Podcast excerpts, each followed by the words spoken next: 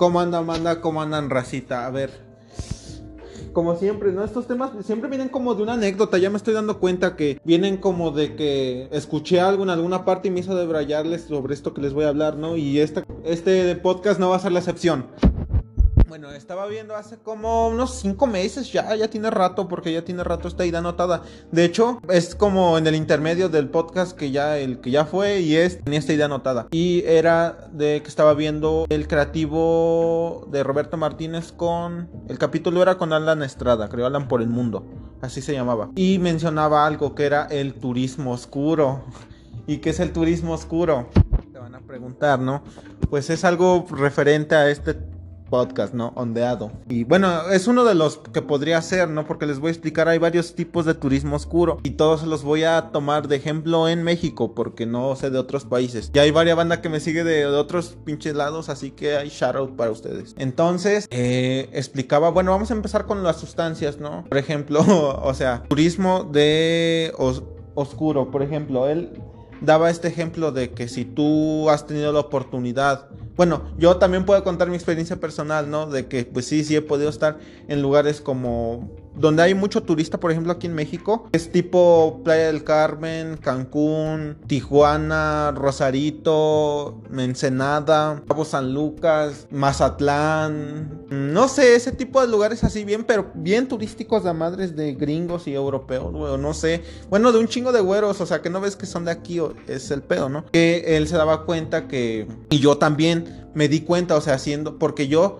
les voy a contar mi experiencia, ¿no? Yo en Playa del Carmen, bueno, es Cancún y ya de ahí como 30 minutos llegas a Playa del Carmen, ¿no? Estaba yo en Playa del Carmen, el, mi trip era como pues, familiar, venía con mi sobrinito, con mi hermana, ¿no? Veníamos como, y todavía veníamos en un grupo, eran los amigos de mi hermana y X, no venía más gente. El caso es que era el trip familiar, eran los, éramos nosotros tres juntos normalmente, ¿no? Y pues no, yo no noté nada de eso, ¿no? De que, por ejemplo, lo que mencionaba Alan, era que ofrecían droga, ¿no? De que, hey, güey, ¿qué quieres? ¿Qué te consigo? ¿Qué ocupas? ¿Sabes? O sea, es eso, ¿no? De, y de que se lo ofrecían así como si fuera como cualquier cosa, ¿no? Y que él se empezó a dar cuenta de eso, ¿no? De que batillos así, que pues los ves que son así, de ahí, ¿no? Pues, y, y acercándose con un chingo de gringos y así nada más y ya pues se daba cuenta, ¿no? Y yo igual me di cuenta, a mí no me llegaron a ofrecer, pero con, estas personas con quienes fuimos, venían en un trip más de, más de compas, más de puro vato nos contaron que sí, que, que a, un, güey le llegaron a ofrecer mota y éxtasis, creo. Es que, eh, no mames, es que ahí los ambientes es que también ese pedo. Estamos en una pinche zona de antros ahí. Out para él, el Mandala, en Playa del Carmen, que me tocó quedarme ahí en, a la, vuelta del Mandala. Ya ahí se la saben la raza que ha ido ahí. Es una pinche zona de antro bien pesadota, bien. Eh, bueno, me tocó COVID de época, así bien pinche covidiota, ¿no? Fui y era, pero la fiesta empezaba como a las 6, loco, no mames. Y acababa como a las 12 porque la Guardia Nacional ya andaba bien pisando los talones a las, los antros, que ya a la verga todos. Entonces, pues ya era un ambiente de fiesta como a las 7 y todavía era de día y el calor de la playa. Y es que ahí el mar está bien cabrón porque es caldo. No es mar frío, es caldo. Y, todo el día bien bochornoso. Y sientes como que, como que falta, ¿no? Para que te entones. Y ya no, ya todos están bien pedos. Ya ves ambiente de fiesta pesado, güey. De que mi sobrinito me hizo dar esto, me hizo darme cuenta de esto. Que él ya no veía niños. Y sí, cierto no mames, ya no hay niños, güey, con eso. Entonces que con esta persona con quien fuimos, sí le llegaron a ofrecer este tipo de, de sustancias, ¿no? Y es por lo que te, eh, le ofrecieron MDMA, o sea, mota porque pues es lo que el mundo ocupa, ¿no? Bueno, lo que la mayoría ilegal. Y MDMA porque pues es un ambiente de fiesta, tienes que estar bien, para arriba así, bailando de madres, bien alterado, pues eso te van a ofrecer, o, coca, pero pues eso, dato curioso, ahí les voy a hacer un otro podcast de la coca, no, no he consumido, pero no soy consumidor, pero conozco varias bandas que sí me, han dado cuenta que, que, no, mejor ni te metas en esos mundos y yo es una dispuesta, es una puerta que estoy dispuesto a mantener cerrada. X, otro tema. de Brian. Un chingo. Y eh, era eso, ¿no? De que pues andas bien para arriba en la fiesta y pues obviamente te van a ofrecer estimulantes. Bueno, era el ambiente de ahí, ¿no?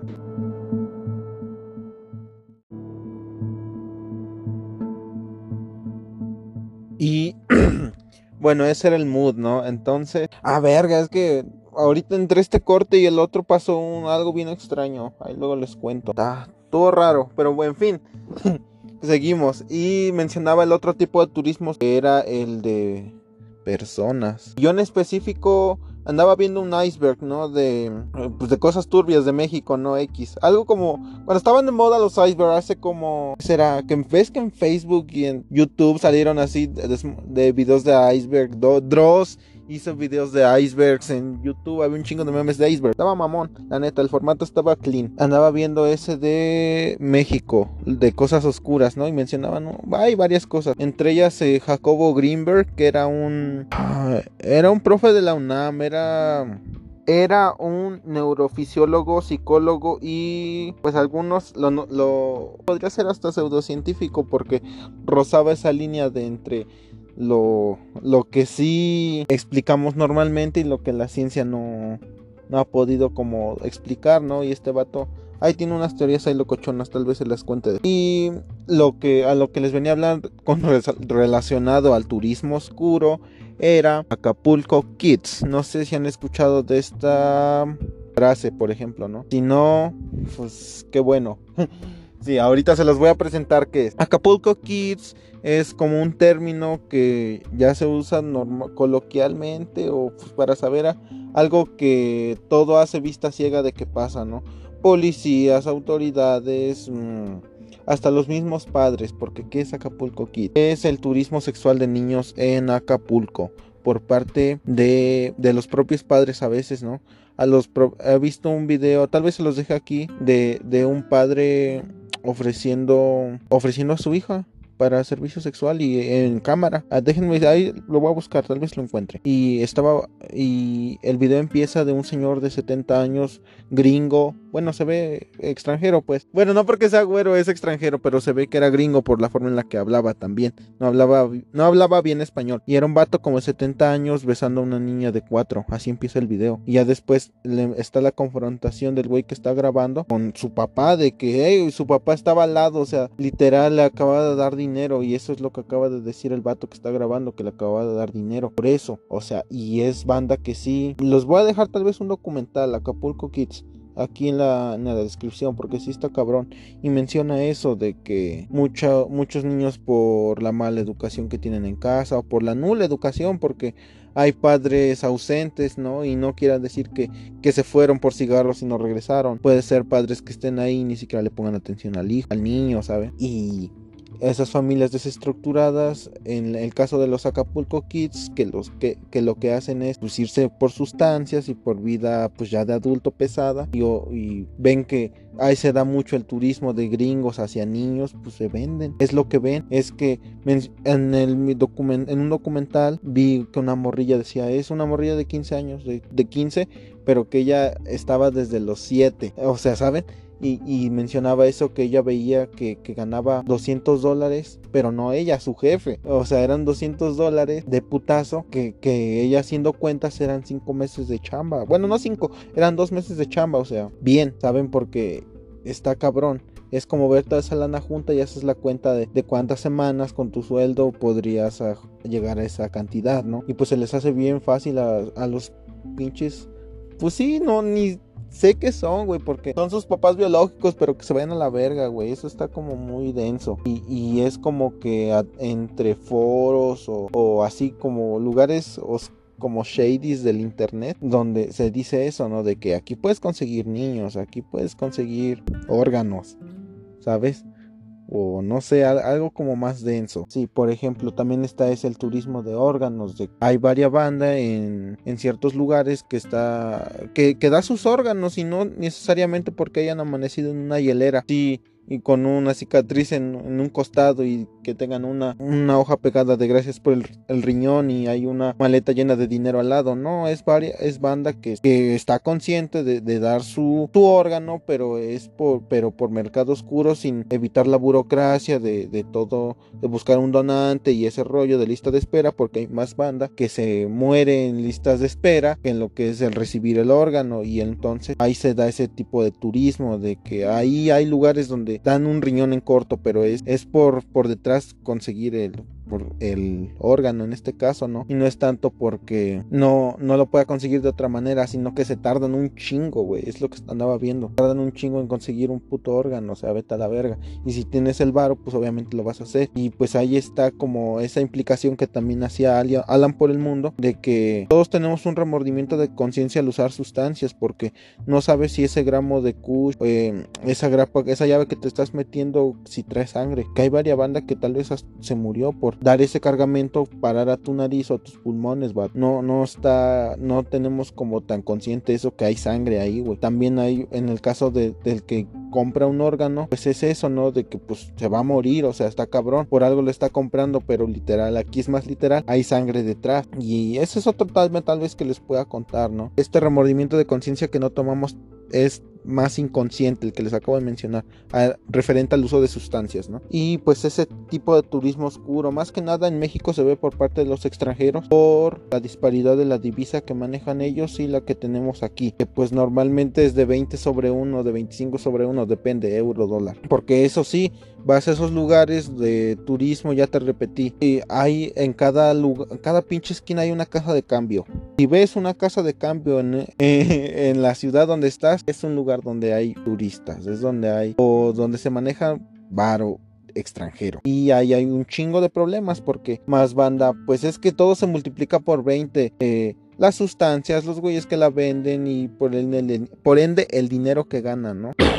Y, la sangre que más se corre porque pues hay más hay más banda dispuesta a pagar más lana y pues a arriesgarse la vida por ese pedo, ¿no? Y, y hay varias bandas que también hace ese tipo de turismo porque sabe que ahí puede conseguir. No nos hagamos pendejos, hay lugares aquí en México que es como esa, no sé, como es como un limbo legal, ¿no? Que hay en algunos lugares que como ritual chamanístico ocupan el bofo alvarios, que es DMT, sacado de un sapo, lo cristalizan y creo que lo fuman como en una pipa de cristal de los que fuman crack o met o ajá, cristal y como que calcifican esa madre y le revientan como una, un grano al sapo, una verruga. De ahí se agrega un líquido, lo dejan secando, se hace piedra y lo meten ahí en la pipa. Porque lo ocupan para un chingo de banda. Anda en rehabilitación de cristal o de crack. Porque literal lo fumas en una pipa de esas madres, pero este es de mete. Y es como, de, como el de mete más puro que puedes encontrar. De hecho, solo está en Sonora. En... Hay una puta isla al lado de a una hora de Hermosillo, ya en el mar, ya pegando al mar, pues, ya está la puta isla Punta Chueca, creo que se llama, ¿no? Que está al lado de la isla Tiburón. Ahí es donde se encuentra ese puto sapo, solo ahí está. Y ahí es solo esos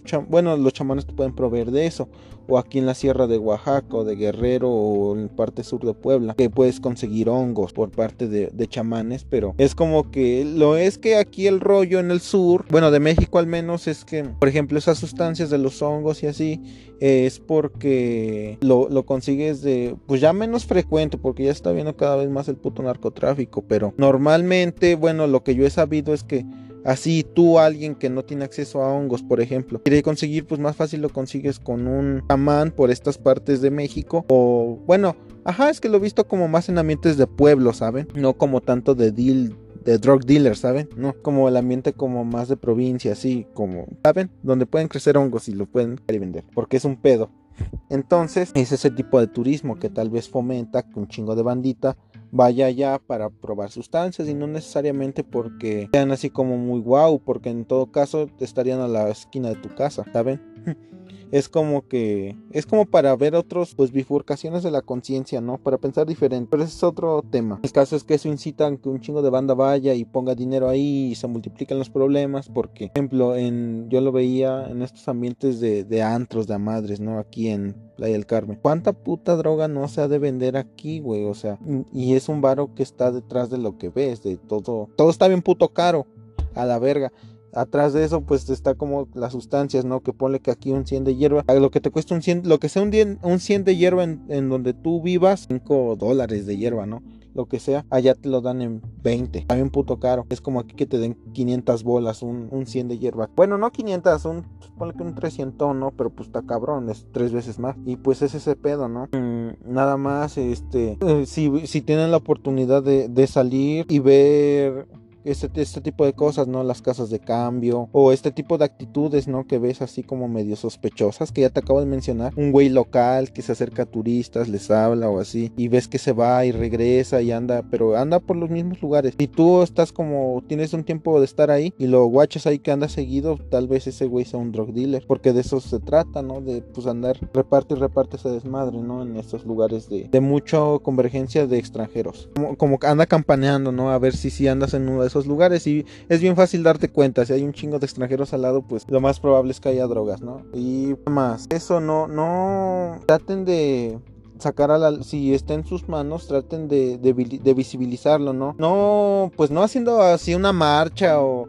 o, un podcast o sacando así pero con el simple hecho de hablarlo de, de, darle forma a eso por ejemplo con los Acapulco Kids que es algo que, que, todos saben allá y hasta yo sé y no soy nunca he ido en mi vida a Acapulco güey y, sé ese desmadre pues está cabrón no si, eh, está en ti mínimo el hablarlo no para que seamos conscientes de que existe este tipo de turismo ya que tenemos la idea ideal del viaje que te hace crecer como persona, pero ese es otro podcast y pero puede llevarse al lado contrario, que es lo que les estoy contando, ¿no? Así que pues nada más eh, sobres. Ahí les manden DM por Insta, aquí se los dejo.